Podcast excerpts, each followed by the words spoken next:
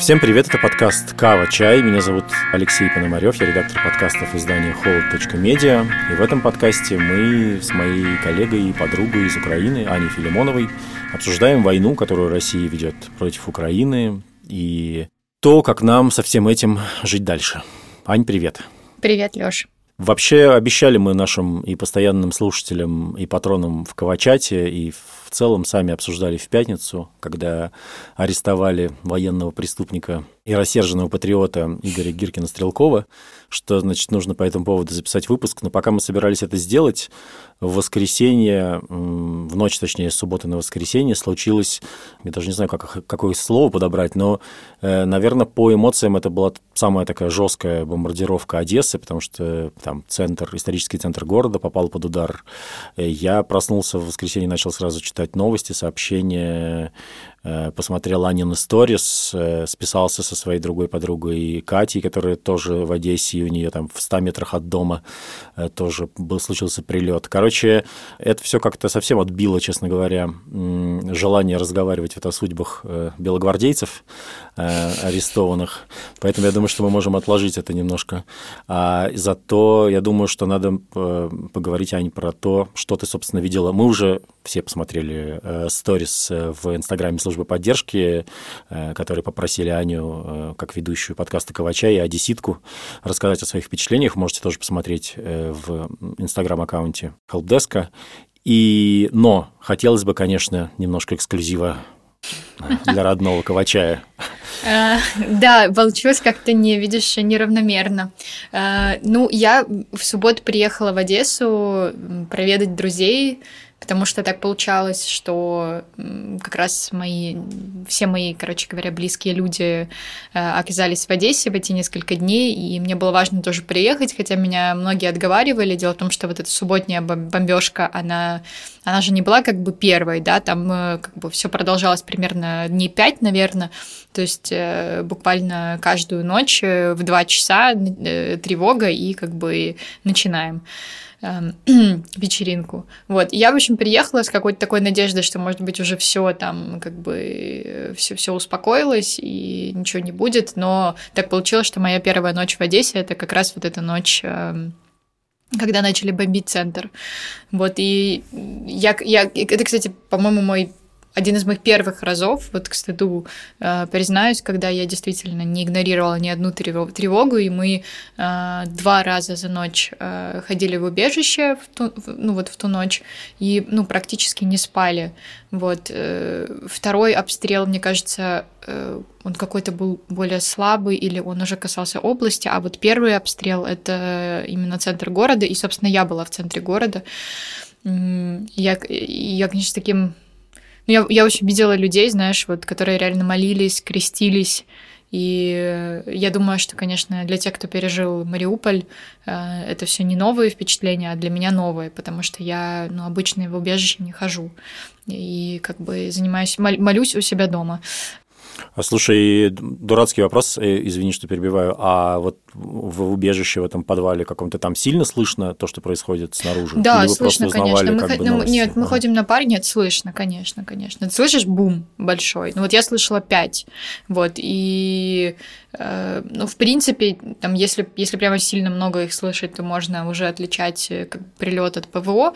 Мне кажется, что у меня там частично это получается, но в основном я, я как бы хорошо ПВО идентифицирую, потому что он как будто бы более короткий. Вот. А когда что-то прилетело, это такой более глухой звук, и он более длинный. И уже мы вот просидели где-то с двух до если я не вру, конечно, где-то до четырех вернулись домой и потом опять отправились в убежище уже ближе, не знаю, ближе к утру. Я, это сейчас вообще не точно. Я, я, я могу с точностью сказать, что я вышла оттуда в 4.45. Это было уже окончательно, когда все закончилось. Да, и мы, мы как бы слышали эти все прилеты, но это все происходило там типа километр там 800 метров, знаешь, вот такое. Одесса же очень маленькая, и поэтому, когда э, вот прилетела в центр города, это сразу в 100 метрах от, от одного жителя, в 200 от другого, в 300 от третьего, потому что, ну, центр очень маленький. И я прочитала, что ну, еще, еще находясь в бомбоубежище, мы все узнали, что попала в Спасо-Преображенский собор, Ну, вот это тоже очень интересная история про его место в моей жизни и в жизни, как мне кажется, многих одесситов, потому что это вообще-то очень закрытое учреждение э, Московского патриархата, и, например, у меня с ним конкретно вообще никакого контакта нет. То есть э, то место, где он находится, это Соборная площадь, это очень, ну, это супер важное место для любого человека, который там родился или жил в Одессе, потому что на этой площади находится дом Русова, а дом Русова это там, там два дома, дом Русова и дом Либмана. Это, ну, буквально, не знаю, самые, одни из самых красивых домов в городе, одни из самых ценных с точки зрения архитектуры, а для всех одесситов это вообще вот ну, центр, архитектура там и так далее. Это, это всегда особое место, все это очень любят и очень переживают, что оно сейчас все в, плохом, в таком плохом состоянии. Сама Соборная площадь, да, это это очень важное место. Спасо-Преображенский собор для меня нет. Э, это не означает, что я э, как бы рад, рада, что в него попала. Конечно, нет, никуда не должно попадать, но у меня, ну как бы, скажем так, э, у меня сердце кровью обливалось скорее от того, что это соборная площадь, чем от самого собора.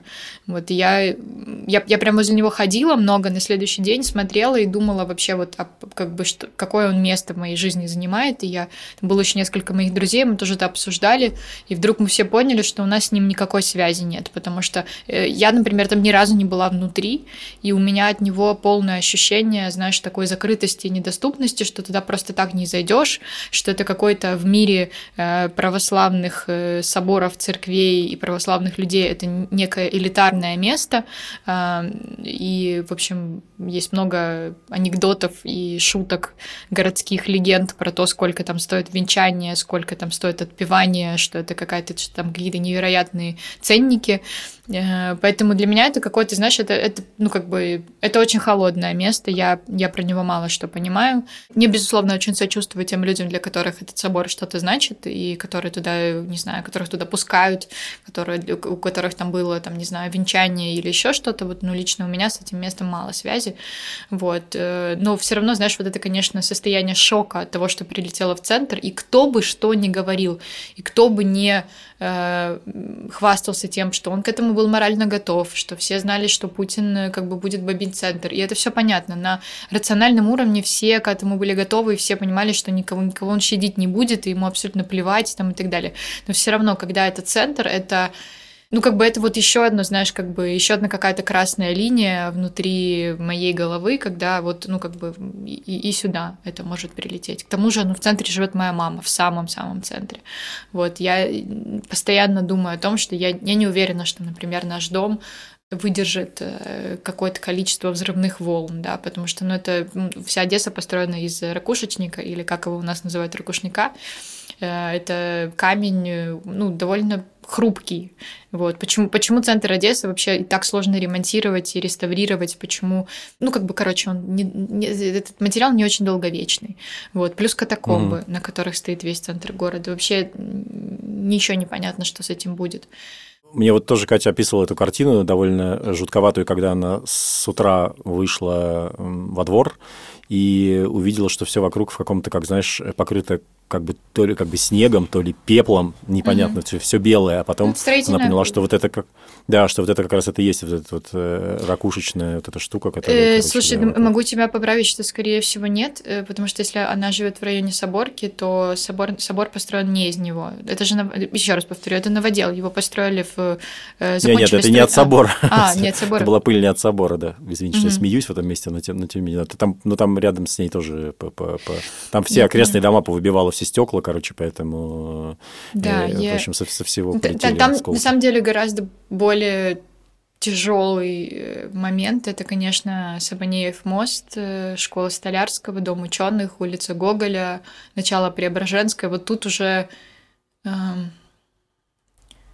ну, это уже, конечно, совсем тяжело, потому что, ну, это буквально, не знаю, кто был когда-то в Одессе, это типа 50 метров от Екатерининской площади. Вообще школа Столярского — это ну, в нее, слава богу, не попала, но попала вот просто буквально рядом с ней. Там этот несчастный дом ученых тоже. Э, а вот это что за здание? Вот такое зеленоватое такое вот Зеленоватое здание это Преображенское, да, это, это, это немножко в друг... Ну, как бы, да, это немножко с другой стороны, но, но да, это, это вот э, как бы они попали в один пятачок. Сабанеев мост, Гоголь начало Преображенское. И это же все примерно там где-то начало Приморского бульвара. Не, наверное, неправильно так будет говорить. Ну, в общем, короче. Это, это совсем недалеко от порта. А, вот это буквально, наверное, метров 300-400 от порта. И они там попали в жилой дом, а, в один, во второй. И вот это зеленоватое здание, да, это, это это памятник архитектуры, но мне рассказали про него довольно интересную байку, что вроде бы верхние два этажа, которые, собственно, и снесло, что это как бы на холстрой, вот, и что это как бы несогласованная э, мансарда, вот, я не могу, ну, типа, опять же, я это не факт-чекала, не могу сказать, что это так, вот, но вот эти места, это, это, конечно, это просто шок, и я думаю, что я в воскресенье снимала все эти сторис, конечно, на каком-то супер адреналине, э, но у меня до сих пор не пришло вот это осознание, что, что стали бомбить центр. С одной стороны, это бы произошло рано или поздно, знаешь, там, я все понимаю, я взрослый человек, у меня нет иллюзий по поводу там Путина, российской армии, там, людей, которые нажимают на кнопочки, запускают дроны, мне с ними все понятно, но для, для меня лично это все равно, конечно, э, э, это боль. То есть я э, каждый раз, когда я за эти две ночи ходила в бомбоубежище, я вот, я, я, я иду и думаю, что вот вот у меня, у меня какие-то начали какие-то мистические, знаешь, полурелигиозные ощущения, что вот разбомбят мой дом. Я думаю, что, наверное, многие это проживают. И, или мне, или я пытаюсь свою психику таким образом как бы к этому приготовить. Не знаю, не, у меня нет э, пока что этому объяснений. Но в этот раз как бы мой дом остался цел. Вот зато другие дома очень сильно пострадали. Да, это, ну тут я даже не знаю, уже, кажется, кажется, уже не имеет смысла действительно всех этих все эти причитания, э, знаешь, по поводу того, что Одесса э, была одним из самых русскоязычных, если не самым русскоязычным, да, э, городом в Украине и всегда как-то вот это вот с каким-то, значит, неким, этим вот, опять же, извините, второй раз говорю за выпуск слова «белогвардейский», но с неким таким имперским флером, но, типа, то, что Путин фигарит по ней вообще уже абсолютно какими-то этими кораб... противокорабельными ракетами, этими Х-22 или как они называются, которые просто летят, короче, с какой-то дикой скоростью непонятно куда, как бы без... Ну, короче, это какой-то просто ну, типа, не знаю, как сказать, варварство, по сути. Ну, то есть, э, которое как-то уже совсем...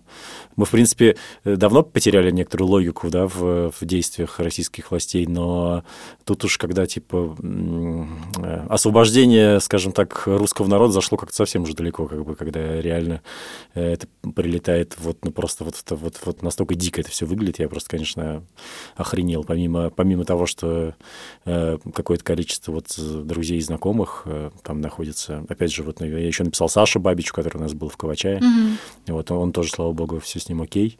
Но, конечно, все, все в полном некотором шоке находятся, да, от этих, от этих событий.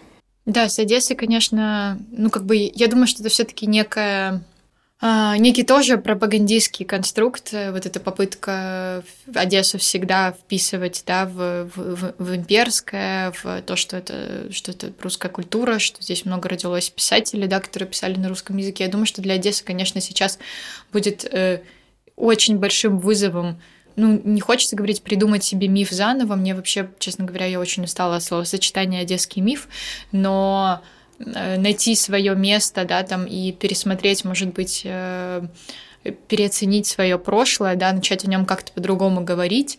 Э, и этим сейчас на самом деле очень много людей занимается в Одессе, и музейщиков, и философов, и культурологов.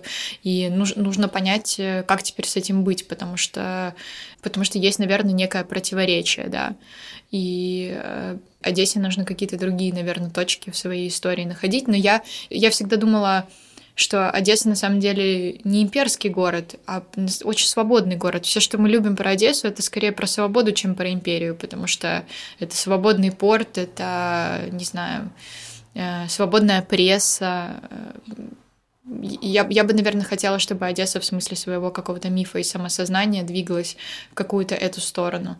Но при этом отрицать свое прошлое, да, там, не знаю, там, отрицать то, что Одесса была частью Российской империи, там, не знаю, как и Киев. Конечно, довольно глупо, это ну, было. Вот. Другое дело, что совершенно не обязательно из этих соображений ее теперь разбомбить. Ну да, но это просто, знаешь, как э, условно, не знаю, во Вторую мировую войну там, да, э, Одессу бомбили немцы, а теперь ее бомбит Россия. Это как-то настолько э, сюрреалистично по-прежнему. Ну, то есть это такое, к сожалению, это ощущение, на котором я не устаю, то есть устаю, на самом деле, себя ловить в, в, в разных выпусках нашего подкаста, но вот Тут это прям, э, это, это прям как-то, не знаю, это настолько какое-то, настолько, не, не, не знаю, несовпадение в голове того, что происходит. Я был в Одессе, э, к сожалению, уже 20 лет назад, получается, мне кажется, последний раз. И у меня, конечно, очень тоже какие-то теплые и счастливые воспоминания связаны с этим городом. Не доехал туда на твою свадьбу, когда у тебя она должна была mm-hmm. там быть во время ковида.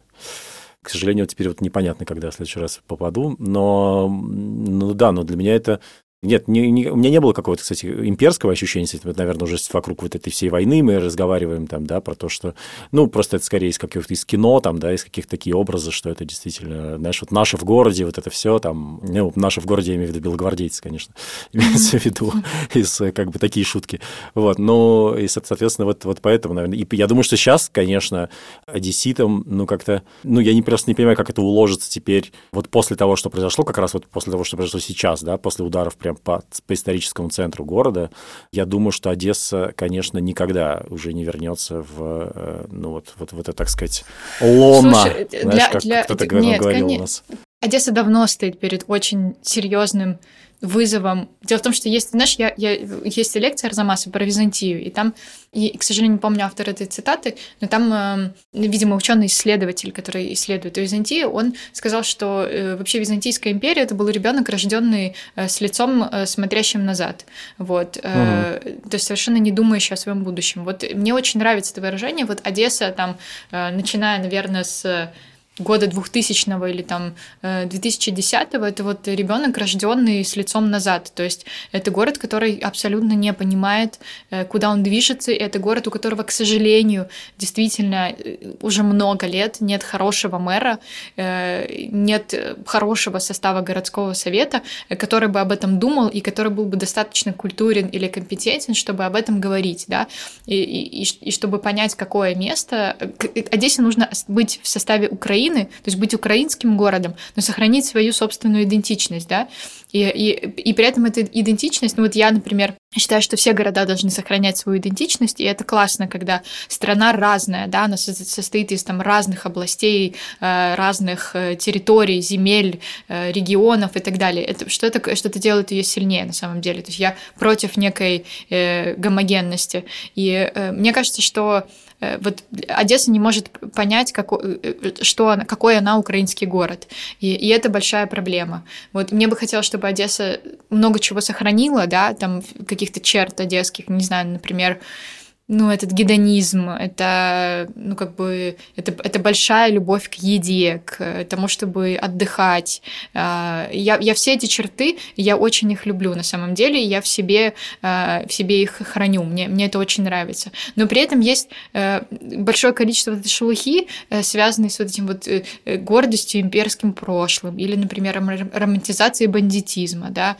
Вот мне, например, это все не близко. Я бы хотела, чтобы сложилась какая какая-то некая другая детская идентичность, но более ну, скажем так, чтобы мы больше думали про то, какие у нас были прекрасные художники, да, насколько здесь вкусно готовят, ну, какие-то какие другие вещи, да, что это, что действительно, это действительно большие индивидуалисты, очень свободные люди, что, что они умеют зарабатывать деньги, что они умеют торговать. Вот какие-то такие вещи, я бы хотела, чтобы на них город опирался, но он на данный момент мэр, э, если ты видел когда-то его обращение, есть обращение мэра уже времен войны, когда он, в общем, как бы обращается к россиянам, и говорит на фене. Населения.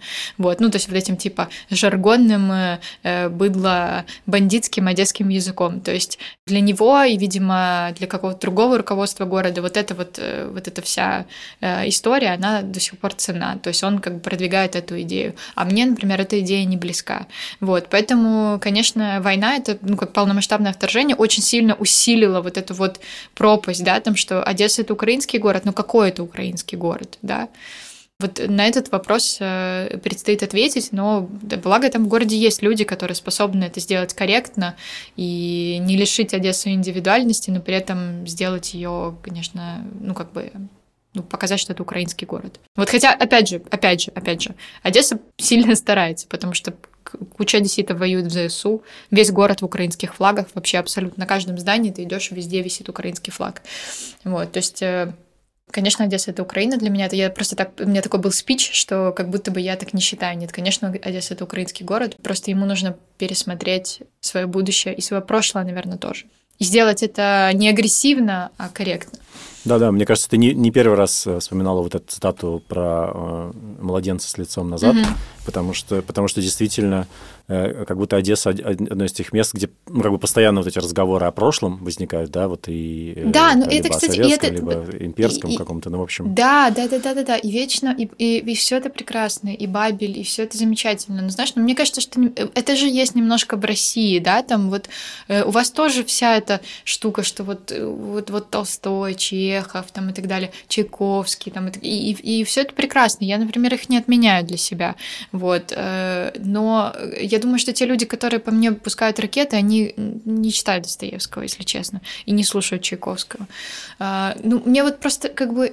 А что ну, сейчас? У нас, у нас младенец лицом назад в другую, просто в другую сторону, то есть в другое время смотрит. Он смотрит, типа, э, в, значит, в Великую Отечественную войну, но абсолютно безоглядно, да, потому что он смотрит только вот с взглядом советского плаката, типа, да, знаешь, ни шагу назад. Короче, вот давайте, вот сейчас надо сражаться, будем сражаться. И поэтому, кстати, как мне кажется, к сожалению, вот очень многие россияне в это сейчас втягиваются с тем, что, типа, мы же должны защищать Родину типа от кого вообще, ну как бы дальше, дальше вот этого следующего шага э, они не делают своих как бы своей рефлексии. И это большая проблема, именно потому что, да, они просто безоглядно смотрят назад, не помня никаких, э, ну, других обстоятельств, окружавших эту войну, не помня там репрессий 30-х годов и послевоенных репрессий, да, когда Э, люди, побывавшие в плену, например, в немецком, потом возвращались и попадали в лагеря. Тоже как бы отличная советская традиция. И вот это, вот это тоже абсолютно лицом назад.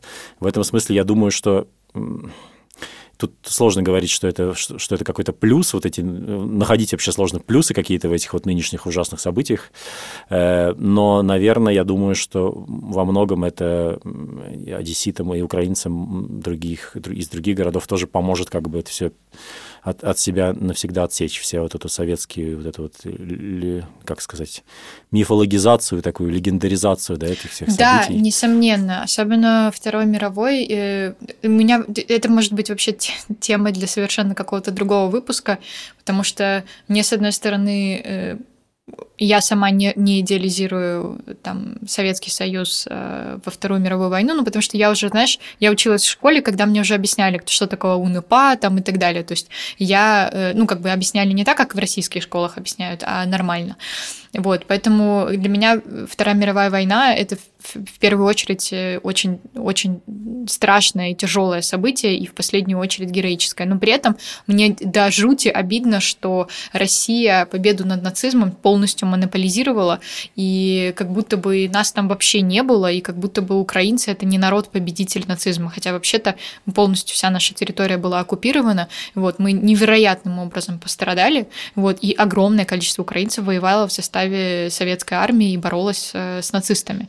Несомненно, это нуждается в пересмотре, но у меня, с одной стороны, мне хочется, ну, все равно героизировать людей, которые сражались с нацистами, с другой стороны, я э, стараюсь не утрачивать оттенки, то есть для меня это, в первую очередь, для моей страны, это очень, это очень тяжелое событие, и часть моей страны, запад Украины, оно, э, эти люди вообще в других обстоятельствах оказались, и я как бы не готова отказывать им в эмпатии, да, то есть я не со всеми их поступками согласна, но я готова принимать их обстоятельства и уметь себя в них вписывать и понимать, насколько страшном положении они оказались. Мне кажется, что это все такая тонкая и такая хрупкая вещь, и все это требует настолько какой-то, знаешь, настолько бережного пересмотра и бережного отношения к этому всему. Вот. Э, и в том числе в Одессе к своему прошлому. То есть я же я, я, я не настаиваю на том, чтобы, знаешь, там, типа, вымороть вообще часть этой истории. Нет, не стоит вымороть, но стоит подумать о том, какие мы есть сейчас. Но мы, ну, Одесса сейчас не имперский город, уже давно. Вот. И как бы постоянно жить в этом ощущении, что это город, который был великий, там, на рубеже 19-20 века или там 19 в середине 19 века, но это довольно грустненько, потому что, ну что теперь, а, а дальше как? Дальше тоже хочется быть каким-то известным великим городом, в котором рождаются прекрасные художники, писатели, ученые, э, в котором открываются университеты, который, э, я не знаю, богатейший, интересный город, куда съезжаются все со всего мира, чтобы на него поглядеть. Хочется опять таким городом быть, а как будто бы этой амбиции нет. Есть амбиции только вспоминать. Наверное, можно сравнить с, с Петербургом это тоже, потому что, да, знаешь, это как бы похоже немножко по своим, так сказать, вот по своему оглядыванию постоянно постоянно на прошлое, да, на, на, на, на всякие свершения там Петровской эпохи, э, всякого такого.